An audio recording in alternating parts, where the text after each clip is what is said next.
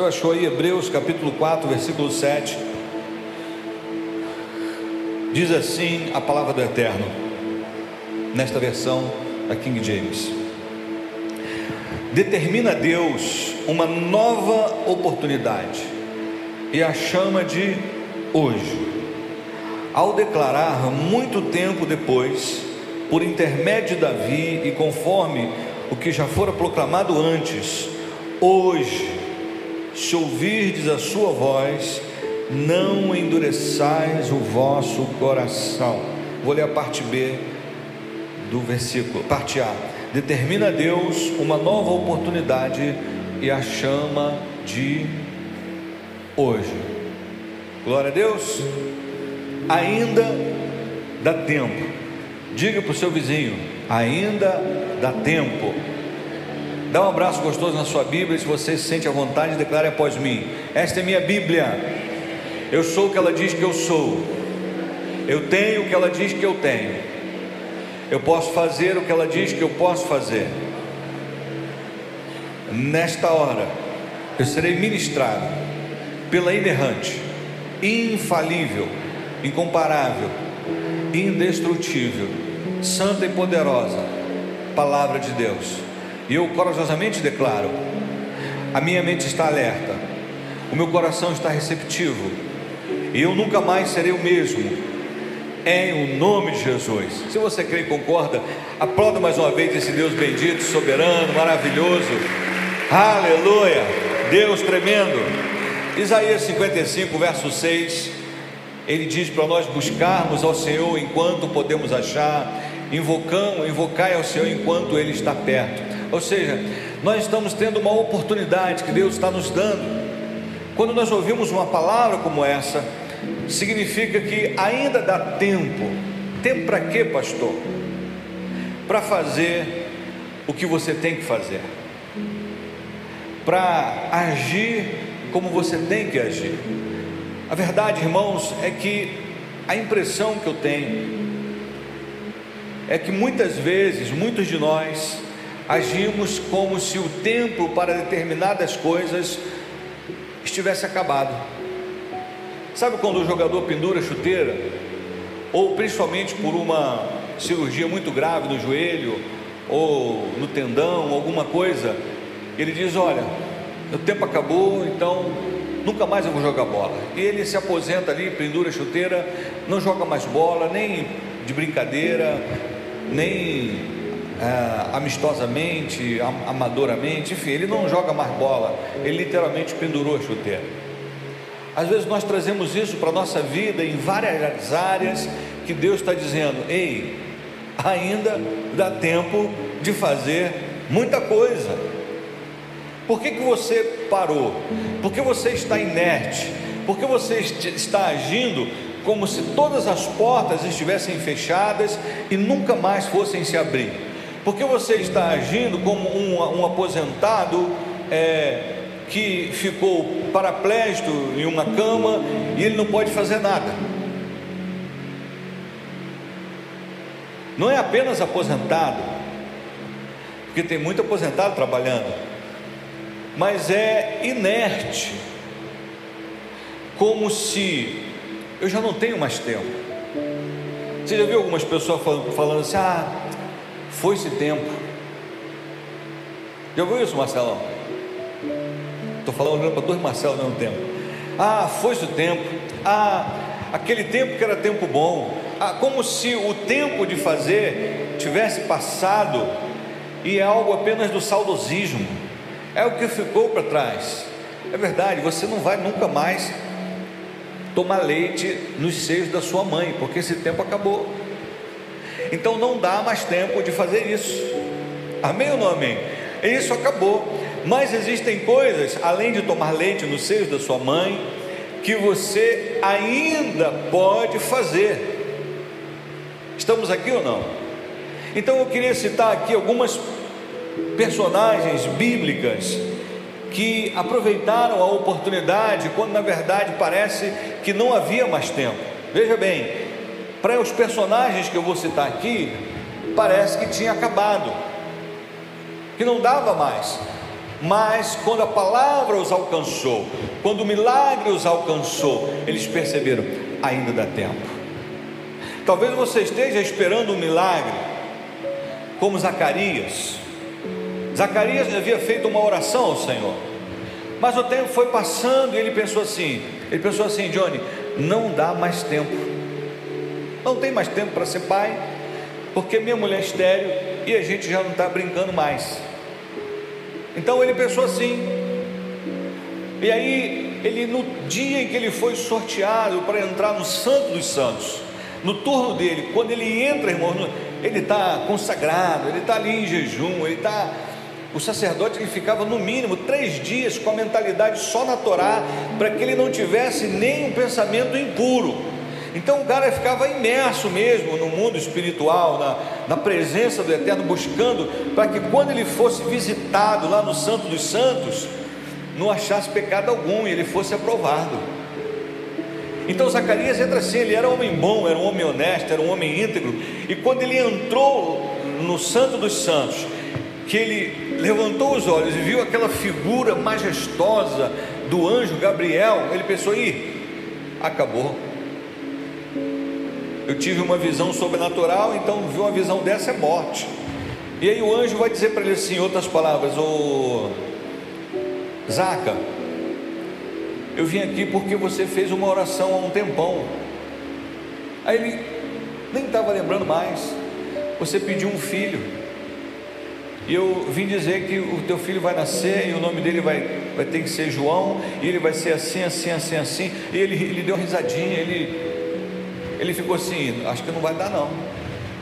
Mas o anjo estava ali, apesar das circunstâncias, para dizer para Zacarias: ainda dá tempo, porque existem coisas que Deus vai modificar a tua genética, Deus vai modificar a tua mentalidade para você se adequar ao milagre que Ele tem para você, mesmo que seja um milagre daquele aquele temporão, aquele milagre que vem quando você já estava convencido de que não viria mais.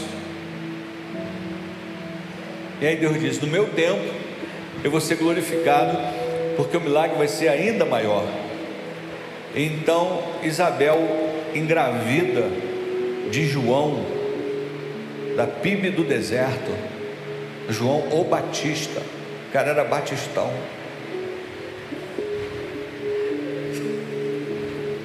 Está aqui ou não?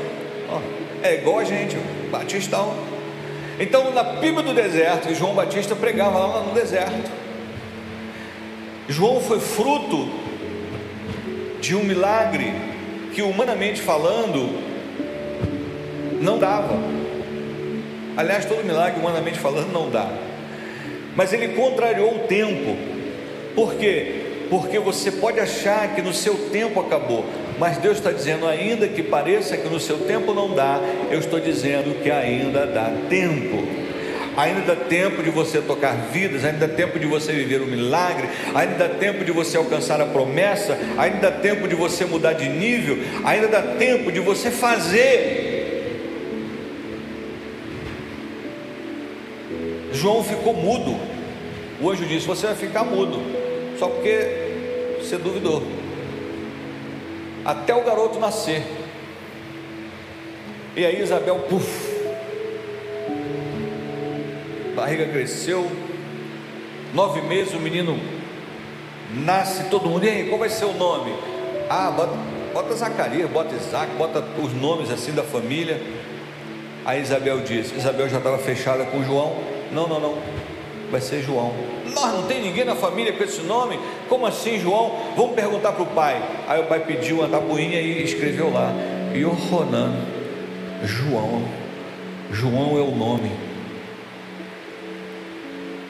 Quando o garoto nasceu, bé, João foi, Zacarias foi cheio do Espírito Santo e começou a profetizar, porque o milagre aconteceu. O menino veio à existência. Zacarias.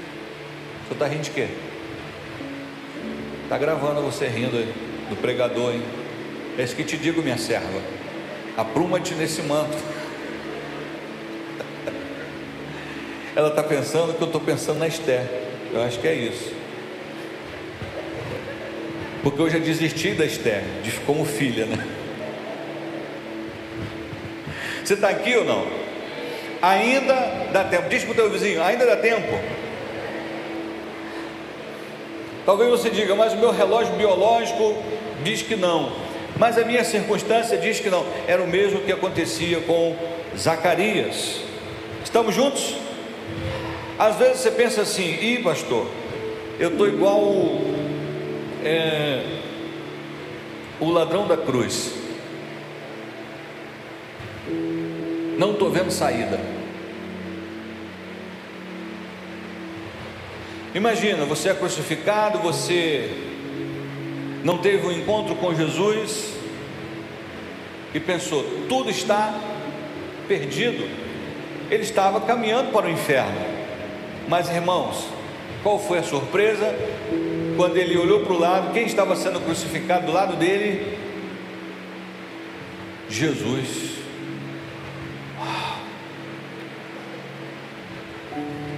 Todo mundo poderia dizer assim: esse homem vai para o inferno.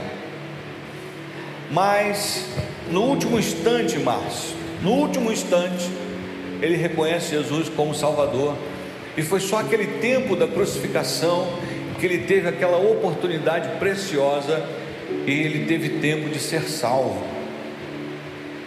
Sabe o que isso me ensina? É que às vezes a gente desiste de pessoas que endureceram o coração. A gente desiste de pessoas que se afastaram tanto que a gente pensa assim: esse aí não tem mais jeito. Seja sincero comigo, você já desistiu de alguém porque você pensou assim, e esse aí é muito duro de coração, esse aí nunca vai. Você falou isso essa semana? Ai, Deus falando contigo aí, meu servo. Eis que te digo, meu filho. Apruma-te nesse dia. Então, ora, porque às vezes a gente libera uma sentença e fala assim: não tem mais jeito, viu, Marcão? Não tem mais, e Fulano? Hum, Está com a cara na droga, está com a cara no álcool, está com a cara na prostituição, ou está com a cara na riqueza, está soberbo, está rico, achando que não precisa de nada, de ninguém. Isso aí nunca vai ter um encontro com Jesus, tem muito dinheiro é, na vida dele. Quem somos nós para liberar um decreto, uma sentença, quando um homem, no último momento da sua vida, ele teve a oportunidade de ter um encontro com Jesus? Então, sabe o que Deus está dizendo para mim e para você? Ainda dá tempo enquanto essa pessoa não passar para o outro lado, nem que seja no leito de dor. Quantas histórias eu já ouvi de filhos que oraram pelos pais ou pelos avós, lá no momento de dor e a pessoa confessou Jesus nos seus últimos instantes de vida. Você já viu algo parecido assim? Talvez alguém dizia, esses dias, esses dias não, alguns meses atrás, eu fui fazer um sepultamento. E eu pensei, rapaz, que coisa chata, eu vou fazer o sepultamento de alguém que, na minha percepção, foi para o inferno. E aí, conversa vai, conversa vem, a pessoa, não. Ele aceitou Jesus. Como assim? Não, o filho dele foi lá e pregou para ele, e ele deu tempo de confessar. Eu, uou, glórias a Deus. Irmão, foi outra coisa, outro nível. Você está ali, eu evito falar do defunto quando ele não, não morreu em Jesus. Mas ali, graças a Deus, que Fulano, nos últimos instantes da vida dele, o filho teve oportunidade de evangelizar e ele recebeu Jesus como Salvador. Glória a Deus, glória a Deus por isso. Quantas vezes nós desistimos, porque na nossa visão não dá mais no último instante, irmãos, na prorrogação do segundo tempo: Senhor, lembra-te de mim quando entrares no teu reino. Lembra-te de mim. E Jesus disse aquela célebre frase para ele: Hoje mesmo estarás comigo no paraíso. Então não podemos deixar de falar, não podemos perder a esperança. Ah, pastor, nem estou orando mais porque a pessoa é tão cabeça dura. Não, é essa que você vai orar mesmo. Eu já vi história de mães que oraram 30 anos pelos filhos. Algumas nem alcançaram em vida a conversão, do filho. Depois que a mãe morreu, que o filho se converteu. Você já viu alguma história assim? Alguém conhece alguém? Pastor Marildo, a irmã Luiz, Luzia Felipe, eu conheci a, irmã, a mãe dele, a irmã Luzia Felipe. Irmã Luzia Felipe sempre orando pelo pastor Marildo. Partiu sem vê-lo na presença, mas a oração dela foi respondida. Amém? Então, não desista não, amados. Sabe qual é a boa notícia? Enquanto tiver, nem que seja com um tubinho, né?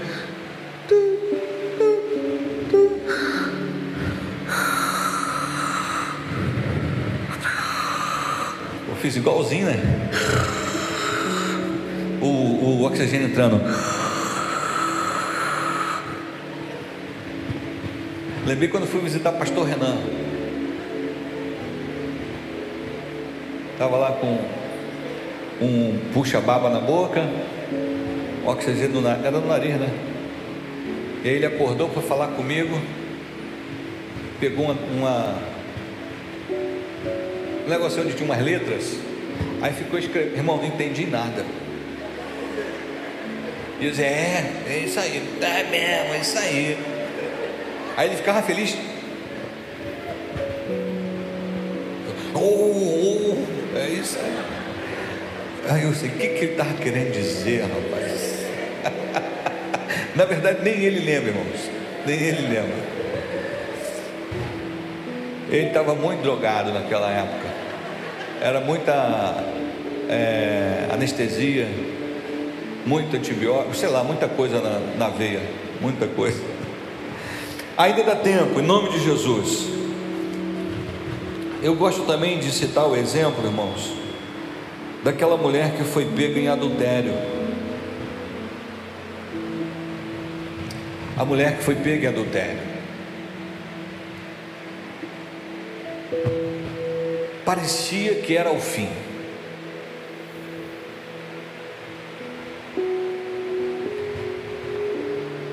os religiosos estavam prontos para, na verdade, enquadrar Jesus. O contexto dessa história era uma pegadinha para Jesus. Eles esqueceram do homem e pegaram só a mulher, porque o alvo era Jesus. Eles fazem aquela célebre pergunta: Senhor, pegamos essa mulher em adultério, no próprio ato do adultério, e queremos saber qual é a sua opinião. Apedreja ou não? Porque a lei de Moisés manda apedrejá-la. Aonde está o conflito aí? Porque Jesus, sem a permissão do sinédrio e das autoridades romanas, ele não podia mandar apedrejar aquela mulher. Mas se ele diz para não apedrejar, eles poderiam dizer: está vendo aí? Ele está indo contra lei, a lei de Moisés. Então, qualquer que fosse a resposta de Jesus, apedreja ou não apedreja, Jesus seria acusado ou de transgressor da lei dos homens, de César, por exemplo, ou de transgressor da lei de Moisés. Então Jesus diz aquela célebre frase: Tudo bem, que não tiver pecado, que atire a primeira pedra. Na verdade, que seja o primeiro a atirar pedras. Quem não tiver pecado, que seja o primeiro a atirar pedras nessa mulher. E aquela própria mulher, eu creio, estava pensando: já era, acabou minha vida. De repente ela ouve as pedras caindo. As pessoas vão embora e Jesus pergunta: e agora, mulher? Ninguém te condenou? Onde estão os teus acusadores? Ninguém te condenou? Nem eu. Então vai e não peques mais. Ou seja, ainda dá tempo de viver em santidade. Ainda dá tempo, irmão, de esquecer o passado. Pastor, mas eu caí ontem. O amanhã Deus pertence, então começa a viver em santidade hoje. Ah, mas eu fracassei num tempo tal, mas eu pequei durante muito tempo. A Bíblia não diz quantos adultérios aquela mulher cometeu, quantos anos ela viveu no pecado, porque a ênfase não é essa. do quanto você pecou, mas o quanto o sangue de Jesus Cristo nos purifica de todo o pecado. Aquele que está em Cristo é nova criatura. E às vezes temos a percepção de que existem pessoas que parece que não tem mais tempo para viver em santidade. Parece que não tem mais tempo para se consagrar. Porque, ah, não, meu tempo para me consagrar acabou, meu tempo para mergulhar acabou, meu tempo de jejuar, e já foi tempo que eu jejuava, e já foi tempo que eu estava sempre na igreja, e já foi tempo que eu li a Bíblia, e Deus está dizendo para mim e para você: ainda dá tempo, como lemos lá no texto, a oportunidade, o tempo se chama hoje. É a oportunidade que Deus está nos dando em Hebreus, que lemos 4, 7. Determina Deus uma nova oportunidade e a chama de hoje. Então, se você ouvir a voz do Espírito Santo, não endureça o seu coração, por quê? Porque se você está ouvindo isso, é porque ainda dá tempo.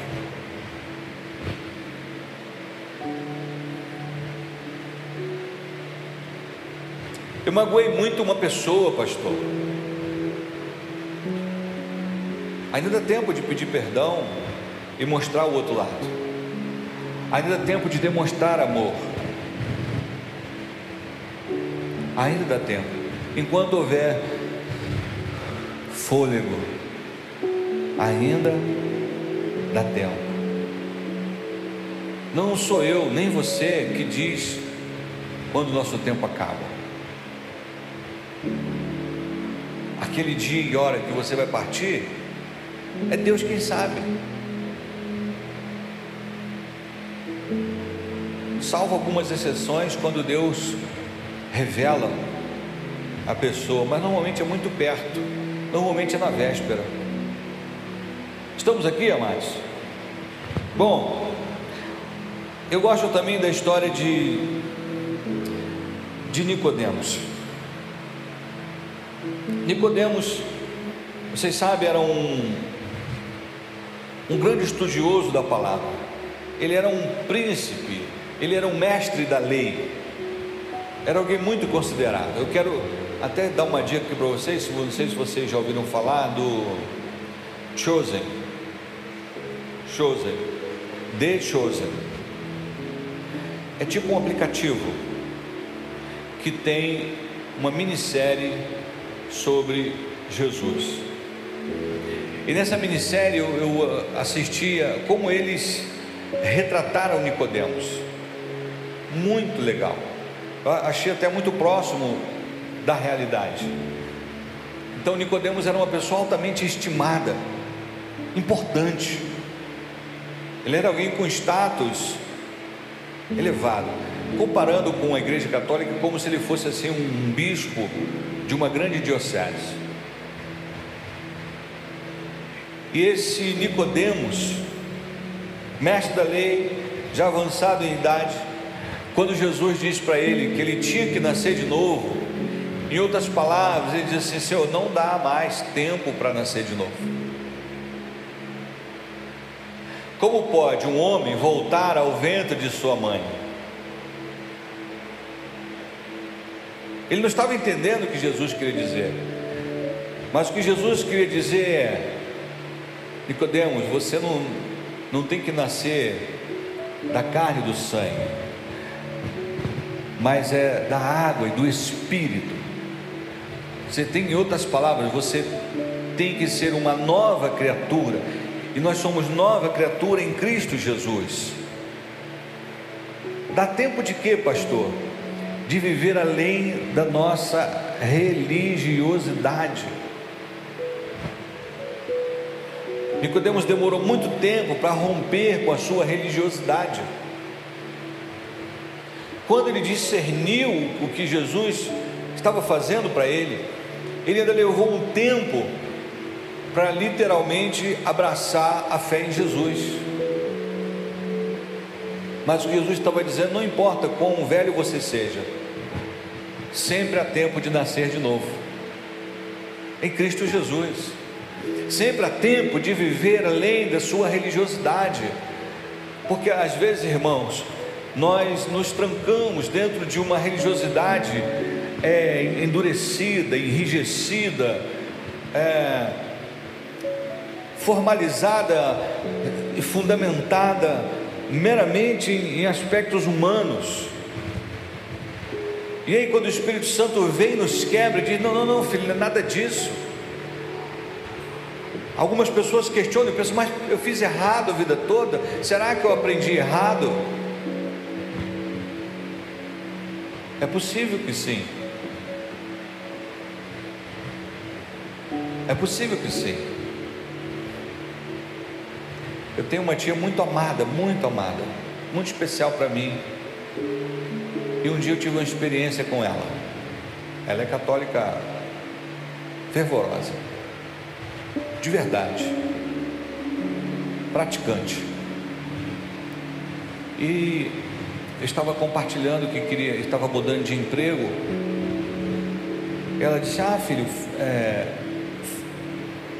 acende uma vela para Santa Edviges, que eu acho que deve ser a Santa das Causas Impossíveis. Era Edviges, ela era devota de Edviges. Ela falou: Não, tia, eu eu falo direto com o Senhor. Não, meu filho, os santos estão aí para interceder por nós. E ela tinha uma Bíblia grande assim na estante. Falei, tia, não é isso que aquele livro ali diz. Aí ela, hum, já vem você, já vem você, você e sua mãe abandonaram a fé. Aí ela disse uma pérola: ainda que eu veja naquele livro, eu não abandono a minha fé. Irmãos, eu ainda oro para o Senhor tocar no coração da minha tia. Ela tem 94 anos. Enquanto ela não partir, eu vou orar para ela ter uma experiência genuína com Jesus Cristo.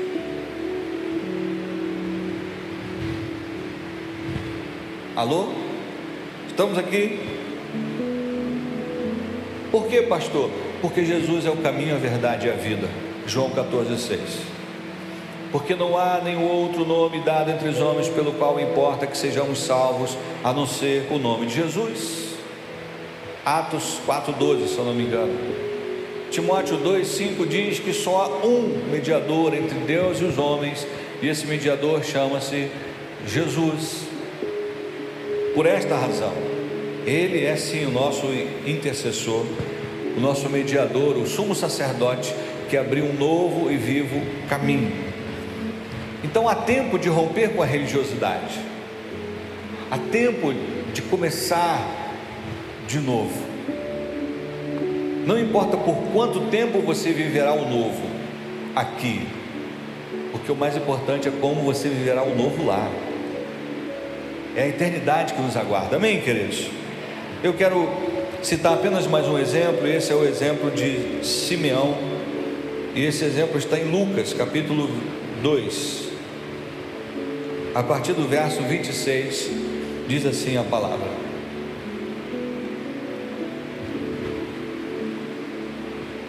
O Espírito Santo lhe havia revelado que não morreria sem ter a oportunidade de ver o Cristo de Deus. Entre mentes, havia um homem em Jerusalém chamado Simeão, olha bem, Simeão, homem justo e piedoso e que almejava a consolação de Israel, e o Espírito Santo estava sobre ele. Olha o 27. Movido pelo Espírito Santo, ele dirigiu-se ao templo. Assim que os pais trouxeram o menino Jesus para realizarem com ele o ritual de consagração exigida pela tradição da lei, Simeão o tomou em seus braços e louvou a Deus, exclamando: Olha que ele exclama: Ó soberano, como prometestes, podes agora despedir em paz o teu servo. Por quê? Porquanto os meus olhos já contemplaram a tua salvação. Quem é Simeão? Um homem de Deus, religioso no bom sentido da palavra, ele recebeu uma revelação do Espírito: Simeão, não importa quantos anos você tem, ainda dá tempo de ver o Messias. Você não vai morrer sem ver o Messias. E imagino cada dia que Simeão acordava e dizendo, indo para o templo, as pessoas deviam questionar: você está maluco? O que você está fazendo?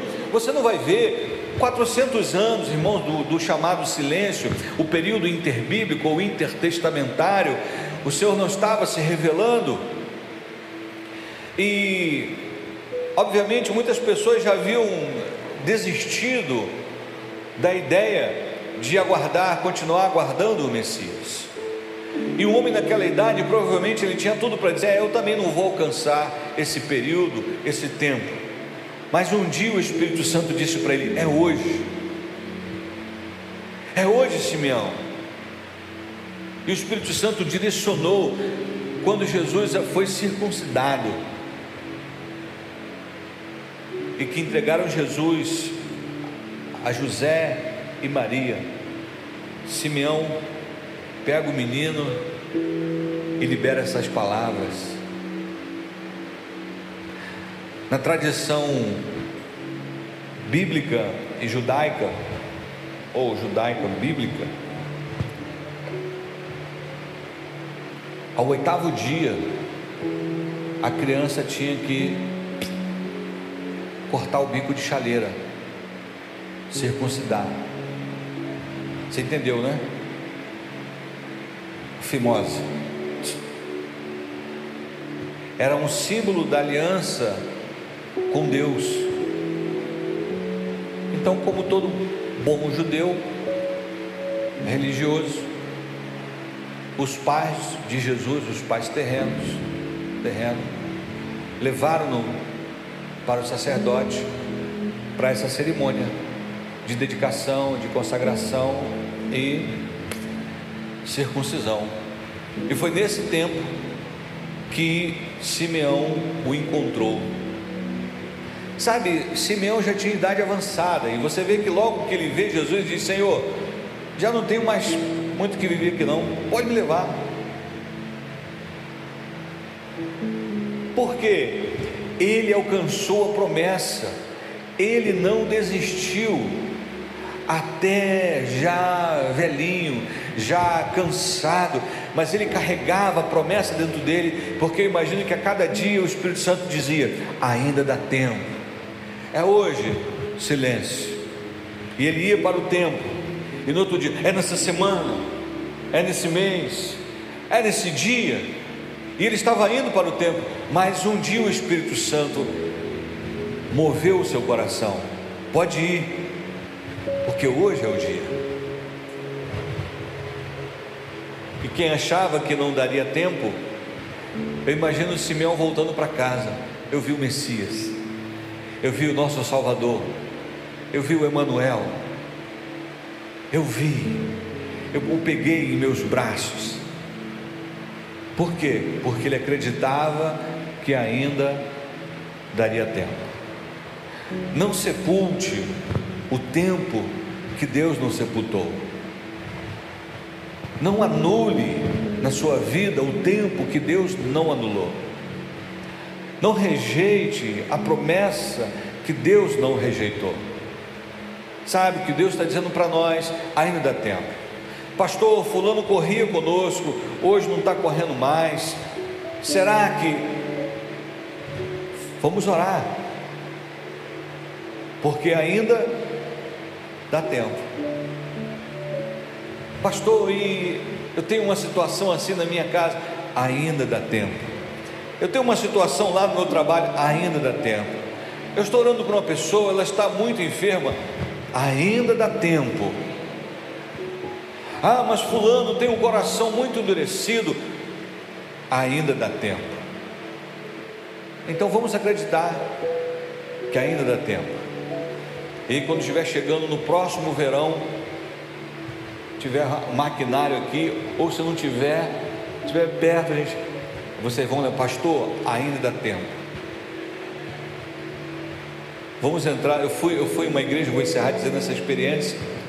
Uma igreja, igreja Chácara Feliz, Igreja Batista Chácara Feliz, meu amigo pastor Rogério, e eu estava lá, irmãos, um calor terrível, um calor igual dos nossos aqui.